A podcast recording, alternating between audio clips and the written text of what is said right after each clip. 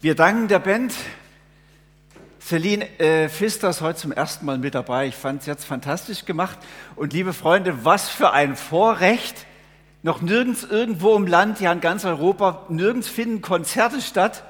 Nirgends kann man live eine Band erleben. Wir dürfen das. Ich finde, das ist ein Vorrecht, oder? ja. Und wisst ihr, das müssen wir auch mal noch betonen, wir haben auch ein Vorrecht, dass wir uns überhaupt treffen dürfen. Das ist sonst nirgends möglich. Christen dürfen Gottesdienste feiern. Auch das ist ein Vorrecht. Lasst uns nicht so viel davon jammern, dass wir überall benachteiligt würden und überall geschnitten würden. Ich finde, das ist ein Vorrecht. Und ich bin sehr dankbar dafür. Und ich habe heute ein Thema äh, innerhalb unserer Serie 40 Tage Fasten und Beten. Ihr habt äh, diese Woche das Thema schon gelesen, Texte dazu gelesen, mit unseren Gaben einander dienen. Und manche von euch befürchten jetzt wahrscheinlich schon, was jetzt kommen wird. Jetzt wird das Übliche kommen. Ich als Pastor werde sofort sagen, ihr lieben Freunde, wir suchen händeringend gute Mitarbeiter im Multimedia-Team. Stimmt auch, haben wir gerade gelesen im Vorspann. Wir suchen Mitarbeiter im Kids-Team. Wir suchen Mitarbeiter im Putzteam. Komm, engagiere dich, helfe mit in dieser Kirche. Und bevor ihr jetzt den Livestream abschaltet, weil ihr das schon kennt, und bevor ihr jetzt innerlich auf Standby geht, euch abduckt, bevor der Pastor euch in einen neuen Job reindrängeln kann, reinschwätzen kann, äh, ich habe jetzt eine Botschaft am Anfang für euch, die wird euch vielleicht etwas verwirren. Gott braucht dich nicht. Gott braucht dich nicht. Habt ihr wirklich gedacht, dass Gott dich und mich gebrauchen kann, wenn es darum geht, seine Sache voranzubringen? Dass er auf uns angewiesen wäre? Dass dieser Gott, der hat einfach ein Wort gesprochen und hat diese wunderschöne Welt geschaffen. Zack, war sie da. Und er hat es tatsächlich ohne dich und mich hingekriegt. Dieser Gott, der spricht ein Wort und da gehen Millionen Engel in, ganze, in, die ganze Welt hinaus und sie verrichten ihren Job tadellos, zuverlässig.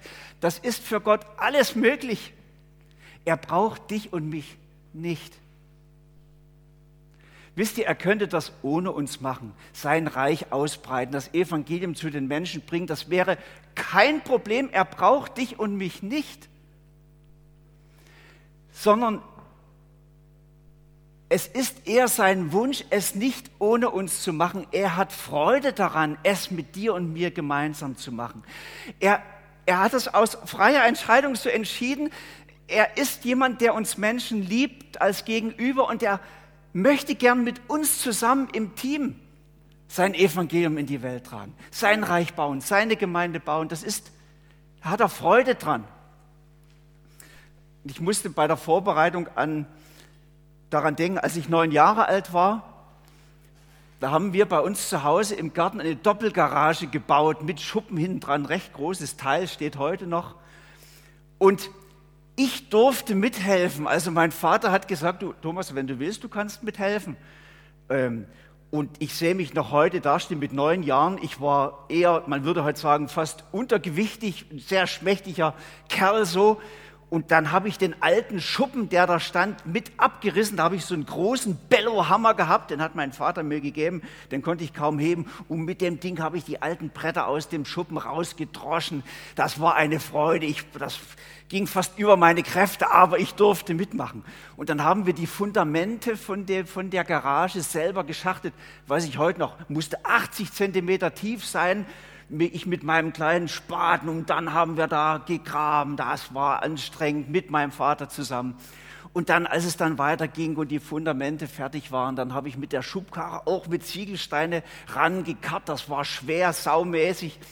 Aber es war für mich fantastisch, mit dabei zu sein. Mit meinem Vater zusammen. Äh, ich will mal kurz aussteigen für alle Eltern, pädagogisch noch ein Hinweis. Wisst ihr, wir machen heute, ihr als Eltern, viele Eltern machen den Fehler, dass sie ganz viele Sachen nur für ihre Kinder machen. Für sie kochen, für sie backen, für sie putzen, alles für sie machen. Pädagogisch viel besser ist es, es mit den Kindern zu machen, sie mit reinzunehmen. äh, einfach sie ein bisschen mit schnipfeln lassen, wenn es darum geht, den Salat zu bereiten und so irgendwie ihnen zu zeigen, du kannst etwas, du kannst mit dabei sein. Und dabei spüren sie euch, sie bekommen eine Gemeinschaft zu euch, sie bekommen Selbstvertrauen in ihre Fähigkeiten. Und sie haben Freude, dass sie mit dabei sein können. Ähm, wahrscheinlich kommt ihr ohne eure Kinder viel schneller vorwärts. Logisch, gell? Das manchmal eher noch, stehen sie noch im Weg rum, sind ein bisschen unbeholfen. Aber ihr gewinnt so viel und ihr macht diese Kinder lebenstüchtig, sagt euch jeder moderne Pädagoge. Kinder nicht verwöhnen, mit reinnehmen, mit reinblicken lassen in das, was ihr macht. Und so war das bei meinem Vater und mir auch. Wir haben eine Beziehung bekommen. Ich habe so ein bisschen den, das Anliegen von meinem Vater gespürt, seinen Charakter und so. Das war, das war intensiv, wir zwei zusammen. Und ich denke, dass das vielleicht auch ein Grund ist für Gott, wenn er sagt, komm, wir machen das miteinander. Wir bauen miteinander Gottes Reich. Wir bauen miteinander meine Gemeinde.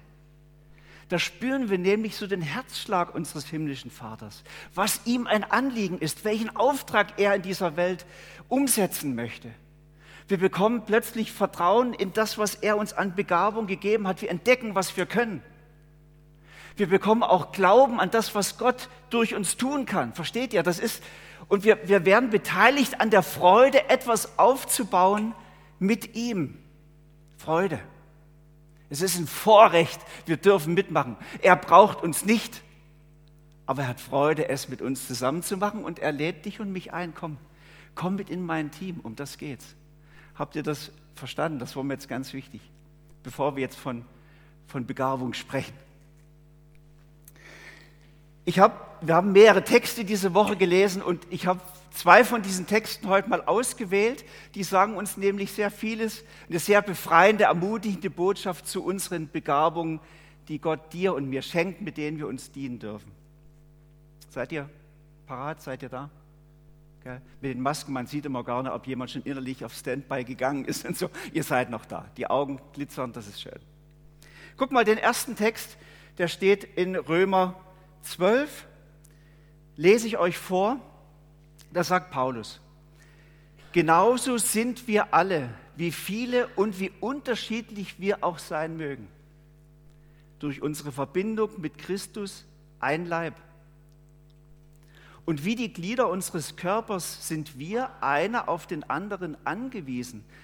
Denn die Gaben, die Gott uns in seiner Gnade geschenkt hat, sind verschieden. Zunächst mal dieses Bild von einem Leib, von einem Körper, das ist das Bild, was Paulus mehrmals gebraucht im Neuen Testament. Es ist ein starkes Bild für seine Kirche, für die christliche Gemeinde. Da sagt Jesus, ihr seid mein Leib. Und Paulus sagt dann also bei diesem Leib von Christus, dann ist Christus selber der Kopf, der hat das Sagen und wir sind, jeder einzelne von uns, ein Glied an diesem Leib. Äh, wir sind der Leib von Christus. Das hat mehrere Bedeutungen, wenn ihr euch das mal auf der Zunge zergehen lasst. Das eine Schöne an diesem Bild, an diesem starken Bild ist, jeder von uns darf dazugehören. Du sollst ein Teil von, von Christi Leib sein, ein Teil von, von seiner Gemeinde. Das ist ja für uns alle wichtig. Wir müssen irgendwo dazugehören. Und Christus sagt, du gehörst zu meinem Leib. Du hast deinen Platz. Dich will ich da drin haben.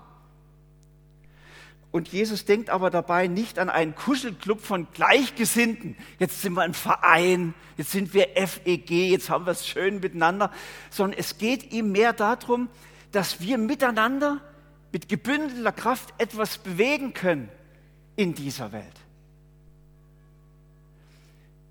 Jeder Christ, wenn wir nur für uns alleine leben würden, könnte nicht so sehr viel bewirken. So wie ein einzelner Lichtstrahl wenig bewirken kann. Aber wir wissen ja schon aus der Physik, wenn man Licht bündelt, Kräfte bündelt, dann kann ja Licht so stark sein, gebündeltes Licht, damit kann man ja Stahl schneiden beim Laser. Streulicht kann gar nichts bewirken, sondern erst wenn die Kräfte gebündelt werden, dann haben sie Kraft. Und so bündelt Jesus in seinem Leib die Verschiedenheit unserer Begabung, unserer Kräfte, unserer Fähigkeiten, weil er etwas bewegen möchte durch uns in dieser Welt. Das ist der Sinn vom Leib von Christus. Und dieser Leib, das muss man, wenn man es ganz wörtlich nimmt, bedeutet das ja, wenn Jesus sagt, ihr seid mein Leib, dann heißt das, wir miteinander als Christen hier vor Ort verkörpern Jesus Christus in dieser Region. Habt ihr das verstanden? Wir mitten, miteinander verkörpern, machen Jesus Christus sichtbar in dieser Region. Die Menschen lesen ja heute keine Bibel mehr. Aber sie sehen uns, erleben uns, hören uns dort, wo wir mit ihnen zusammen sind und das ist die Idee von Jesus. Wir verkörpern dort, wo wir leben, Jesus Christus. Durch uns wird Jesus Christus an deinem Arbeitsplatz, bei deinen Nachbarn, in deiner Familie sichtbar und erlebbar. Ja, Paulus hat sogar gesagt, wir sind Botschafter an Christi Stadt, also an seiner Stelle. An Christi Stelle bist du an dem Platz, sind wir als Gemeinde hier hergestellt, um sein Reich zu bauen, das Evangelium zu den Menschen zu tragen die Liebe, die Jesus den Menschen gegeben hat, nahezubringen. Wisst ihr, das muss ich euch immer wieder sagen, wir sind ja nicht die Endverbraucher der Liebe Gottes. Es ist so schön, dass wir das in den Liedern singen können und in uns aufsaugen können in der Anbetung. Gott hat uns lieb und er vergibt uns und er ist gnädig mit uns und er hat gute Pläne mit uns. Aber das ist eine so fantastische Botschaft, die soll durch uns zu den Menschen gelangen. Immer dort, wo wo Menschen damals Jesus erlebt haben, da haben sie gespürt, da ist Liebe, da ist Annahme, da ist Vergebung, da ist Hoffnung, da ist Freude. Und Jesus möchte das durch uns, seine Gemeinde, in diese Welt tragen. Und diese Welt einladen in die Gemeinschaft mit Gott. Sie sind so weit weg. Sie brauchen Vergebung und sie dürfen wieder in Gemeinschaft mit Gott leben. Das ist die Idee. Diese verlorene Welt, diese Gott entfernte Welt zurückgewinnen für unseren Herrn für den Schöpfer. Darum geht's.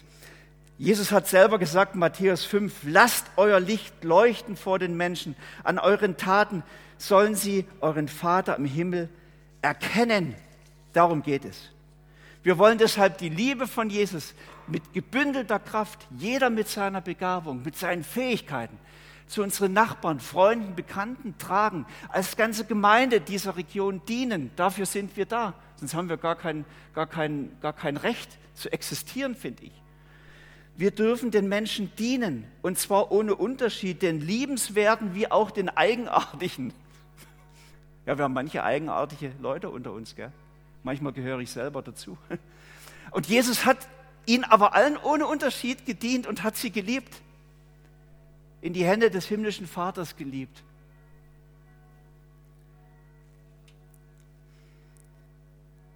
Dafür hat er uns berufen und begabt. Das ist jetzt der größere Zusammenhang. Wir sind der Leib von Christus. So. Und dafür hat er uns jetzt also Gaben gegeben. Mit denen dürfen wir einander, mit denen dürfen wir gemeinsam und jeder einzeln den Menschen dienen. Und zu diesen Gaben hat er jetzt einiges gesagt. Und das ist jetzt für mich eine befreiende Botschaft. Da müsst ihr jetzt gut zuhören. Sehr wichtig. Das Erste, was wir in diesem Text gelesen haben, ist, dass jeder von uns hat Gaben. Jeder von uns hat Gaben. Jeder. Und zwar hat jedem von uns Gott Gaben gegeben, so wie er das gern wollte, wie er Freude hatte. Ich kann euch nie erklären, warum der eine diese, der andere die andere Begabung hat. Das hat Gott so gefallen, äh, dass wir so unterschiedlich sind in unserer Art, in unserer Kraft und in unseren Begabungen. Er sieht einen Sinn dahinter. Und die Vielzahl von Begabungen muss ich euch ja gar nicht alle aufzählen, das beobachten wir unter uns. Manche sind wahnsinnig musikalisch begabt und die anderen können gut leiten und die anderen können gut reden und, das, und handwerkliche Begabung, da gibt es die ganze Palette. Und dann gibt es noch in der Gemeinde Begabungen wie zum Beispiel das prophetische Wort, dass jemand durch Gottes Geist die Fähigkeit bekommen hat, im richtigen Moment das richtige Wort zu sagen, was sodass der Knoten sich öffnet, sodass plötzlich von Gott her Klarheit geschenkt wird. Das gibt es, erleben wir unter uns, eine besondere Begabung.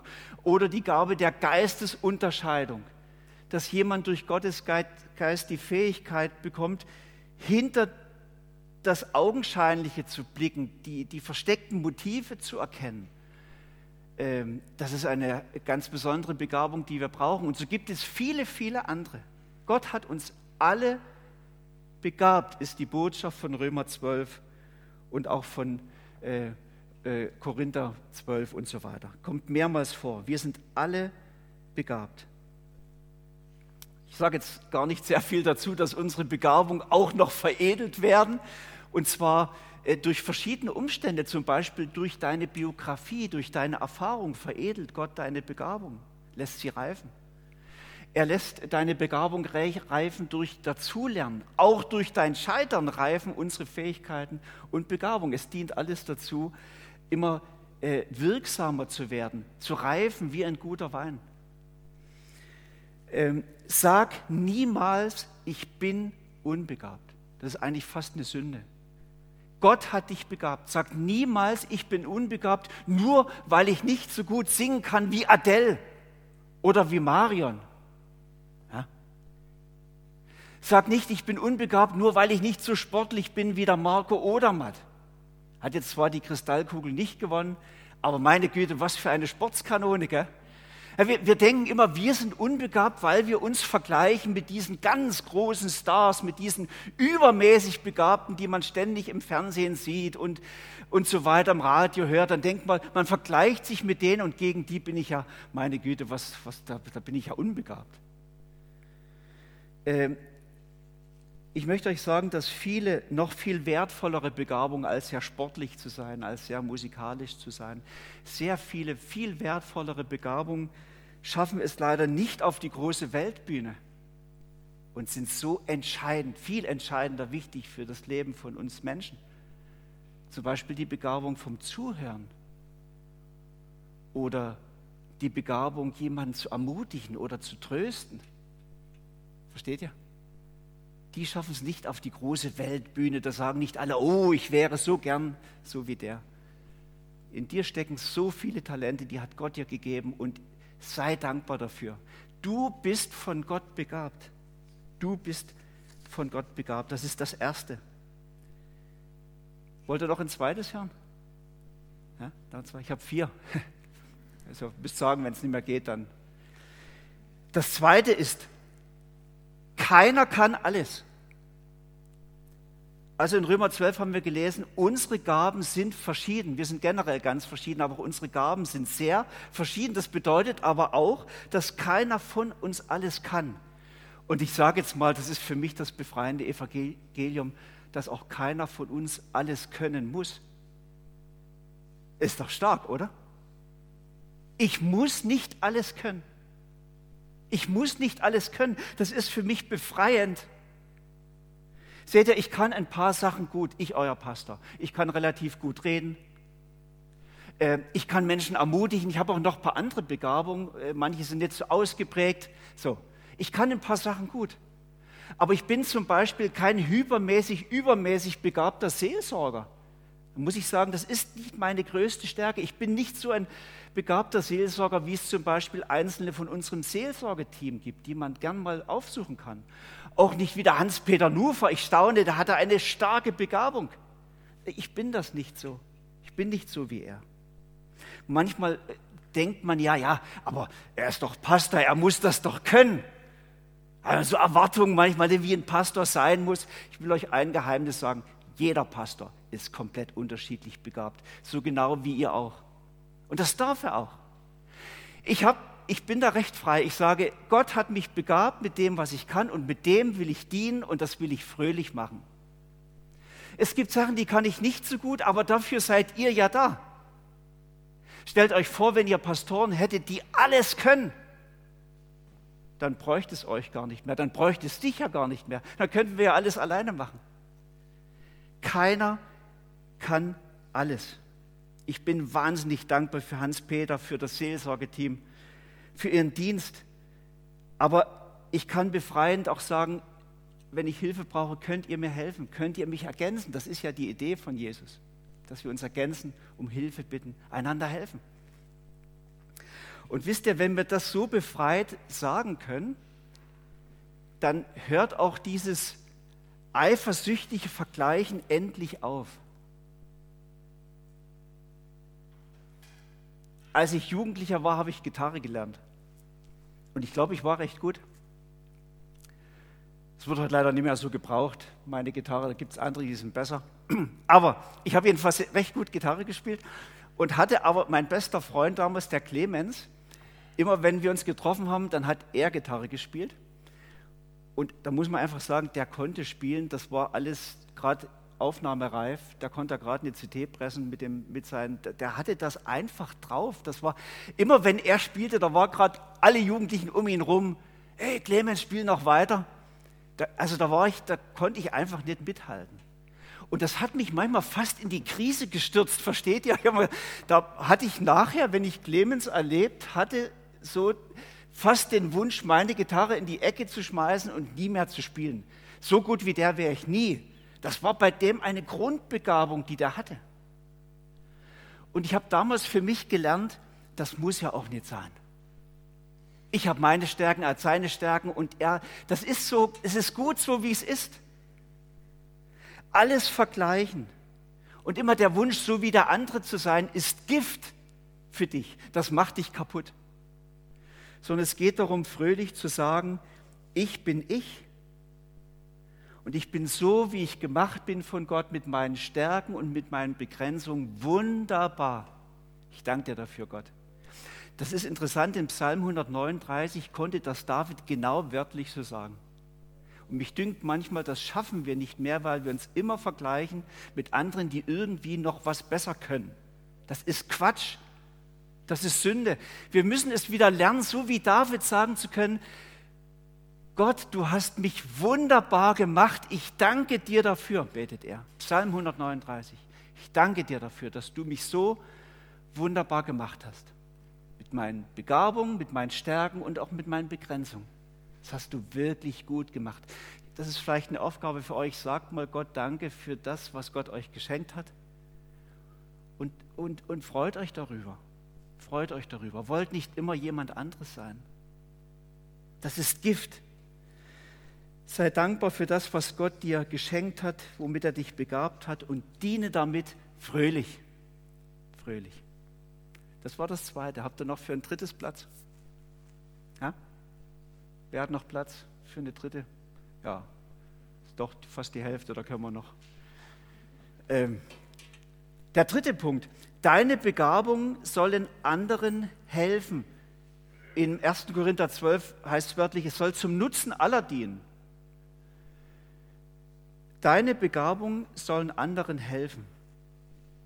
Man kann sich ja mit seinen eigenen Begabungen auch sehr, sehr gut selber inszenieren sich auf die Bühne stellen, sich als Star feiern lassen, sich beklatschen lassen und seinen Selbstwert über das holen. Oh, ich bin enorm wichtig, weil ich gut musizieren kann, gut singen kann, weil ich gut reden kann und so weiter. Ich bin unentbehrlich.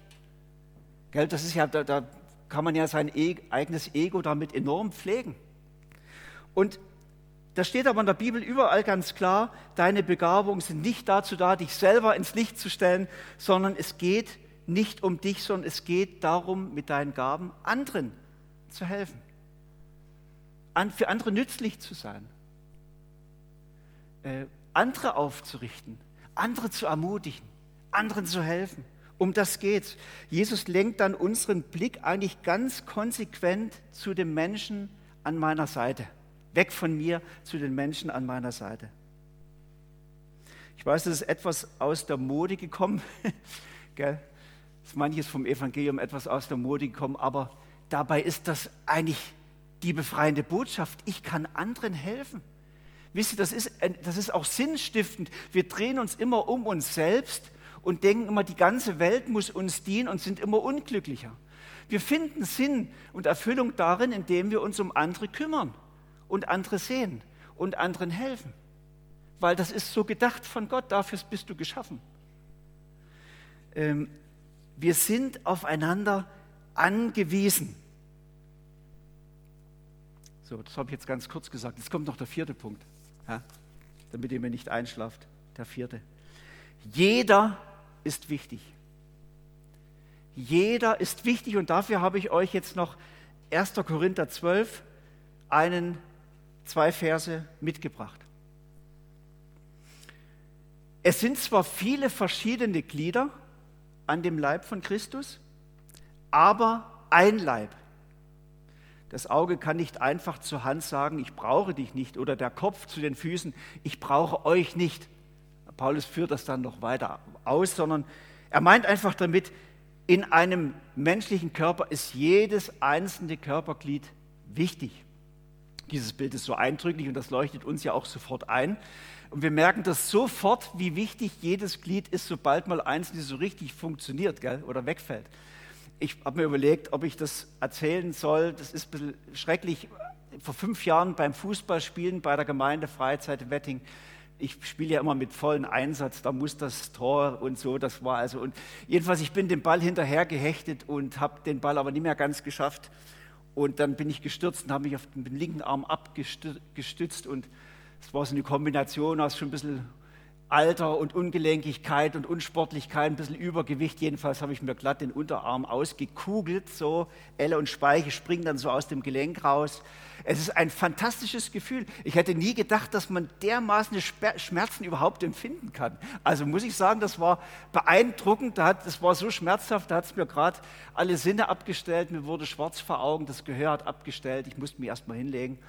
So, aber das haben die dann wieder eingerenkt und so, das ging alles. Aber dann war ich erstmal eine Zeit wie links kalt gestellt und jetzt versucht euch mal nur mit einer Hand die Schnürsenkel zuzubinden. Also nur mal so eine Sache, gell? Habe ich gemerkt, wie wichtig so zwei Arme sind. Ne? Und jeder von euch, äh, selbst das unbedeutendste Körperglied hat ja eine Funktion. Die Wissenschaftler entdecken immer mehr, selbst von kleinen Körperteilen, wo man denkt, ja, die sind vielleicht gar nicht so wichtig, die kann man einfach weglassen, rausschneiden. Nein, nein, da kann man gar nichts wegschnipfeln, das ist alles wichtig. Selbst Körperteile, die man gar nicht sieht von außen, wie zum Beispiel so eine kleine Bandscheibe zwischen den Wirbelsäulen, die, du merkst ja erst, wie wichtig das Ding ist, wenn es mal nicht mehr richtig funktioniert, wenn es dann reibt, ne? wenn es wie sich schon abgenutzt hat. Ich weiß, wovon ich rede, ich hatte selber Bandscheibenvorfall. Also letztlich geht es darum, dass Paulus uns sagen will, seht ihr, jeder und jede von uns ist wichtig, so wie jedes Körperglied am menschlichen Körper. Das keins unverzichtbar. Und das bedeutet in der Folge äh, zwei ganz wichtige Sachen. Das erste, wir sollen einander achten und wertschätzen. Einander achten und wertschätzen. Jeden achten und wertschätzen. Gerade auch die, die vielleicht nicht ganz so äh, schillern, so auf der Bühne immer zu sehen sind. Wir haben ja so ein bisschen Hang dazu, es werden, wird denen viel Beachtung geschenkt, die sehr aktiv sind, die aus unserer Sicht besonders begabt sind, die man noch häufig sieht und so weiter. Aber die Botschaft vom Neuen Testament ist ja, dass jeder und jede wichtig ist, auch die, die etwas unscheinbarer sind, offenbar oder augenscheinlich etwas weniger begabt oder so oder weniger Kraft haben und so weiter. Aber das ist eben nur unsere Einschätzung aus Gottes Sicht ist jeder wichtig und jede wichtig. Das wollen wir wertschätzen, einander wertschätzen, dankbar füreinander sein. Auch einander helfen, die Begabung zu erkennen. Wisst ihr, mancher von uns sitzt so im Hintergrund und sagt sich, oh meine Güte, was, was kann ich denn? Weil wir ihm nicht helfen zu entdecken, was in ihm steckt an Potenzial. dafür sind wir ja auch als Christen in die Gemeinde zusammengestellt, dass wir uns helfen, das Potenzial zu entdecken. Das habe ich mir angewöhnt. Wenn ich bei jemandem etwas entdecke, wo ich den Eindruck habe, das weiß der noch gar nicht, dass der das kann, dann sage ich ihm das. Dann sage ich, ich finde, du hast eine wirklich besondere Begabung, mit Teenies umzugehen. Das habe ich schon Leuten gesagt. Sag, du kannst das. Du kannst, du hast so einen natürlichen Draht mit Teenies. Das können ja längst nicht alle. Gell? Teenies sind ohnehin speziell. Aber manche Leute, die haben einen natürlichen Draht zu Teenies, hat gar nichts mit deinem Alter zu tun. Das kann manche alte Oma, aber manche auch ganz junge, junge Mann. Es ist eine Begabungsfrage. Ich sage manchen Menschen, du bist dermaßen kreativ, du siehst die Dinge mal auch von der ganz anderen Seite und kannst einen anderen Blick reinbringen. Du kannst querdenken, das brauchen wir. Versteht ihr? Wir, wir müssen uns das gegenseitig sagen, uns so ein Stück weit helfen, Begabung zu entdecken. Ich mache euch Mut dazu. Habt ein Auge füreinander. Ermutigt euch. Wir sollen uns wertschätzen, helfen, einander unsere Begabung zu entdecken. der Stelle will ich sagen, wir haben als Gemeinde auch so ein Blatt mal entwickelt als Angestellte. Da kann man seine Begabung entdecken. Ich habe das mal an Ausgang gelegt, beiden Sälen am Ausgang. Man kann sich im Internet auch herunterladen, dort wo die Predigt von heute zu finden ist. Das könnt ihr mal ausfüllen für euch. Da geht es einfach darum, was machst du gern.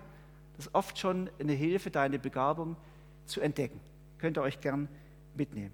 Und wir können uns dabei helfen. Aber jeder und jede von uns ist wichtig. Und ich möchte es dir aus dem Grund auch im Namen von Jesus sagen. Du bist begabt, du bist für Jesus wichtig, er möchte dich mit deiner Begabung dabei haben in seinem Team. Und er lädt dich ein, komm, mach mit. Hilf mit, dass diese Gemeinde stärker wird, mutiger wird, liebevoller wird. Hilf mit, sein Reich zu bauen, die Liebe Gottes zu den Menschen zu bringen. Er hat Freude dran, dich mit reinzunehmen in sein Team. Ich möchte euch noch ein Lied zitieren, das habe ich in der Jugendzeit, haben wir das gesungen. Ich glaube, ihr in der Schweiz habt das nicht gekannt, das war so ein deutscher Jugendchor. Der, der Text, der, der ist mir geblieben, der ging so, irgendeinen Platz hat Gott, an dem will er dich haben. Irgendetwas kann kein anderer Mensch so gut wie du. Irgendwo wirst du von ihm gebraucht mit deinen Gaben. Und wenn du ihn fragst, dann weist er dir die Arbeit zu einander zu dienen, so können wir uns eigentlich einander beschenken und reich machen. Es ist ein Geben, aber auch ein Nehmen.